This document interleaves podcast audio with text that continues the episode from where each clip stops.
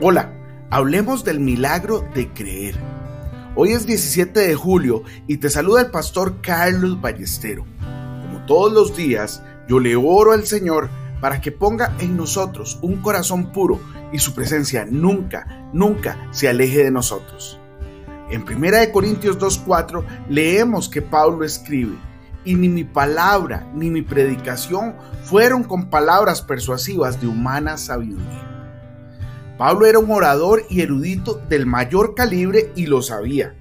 Por lo tanto, sus palabras en este caso no están motivadas por un sentimiento de inferioridad ni de humildad, sino más bien por el convencimiento de que cuando predicaba el Evangelio, el uso y abuso de su oratoria velaría el poder de Dios.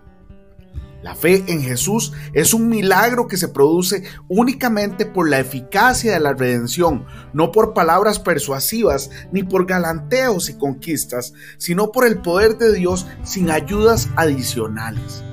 El poder creativo de la redención se debe a la predicación del Evangelio, no a la personalidad del que predica.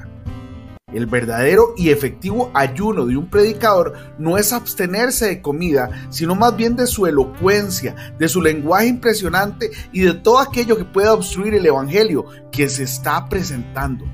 El predicador está en la tierra como el representante de Dios, como si Dios rogara por medio de nosotros, dice también Pablo en 2 de Corintios 5:20. El predicador está aquí para presentar el evangelio de él, de Cristo Jesús.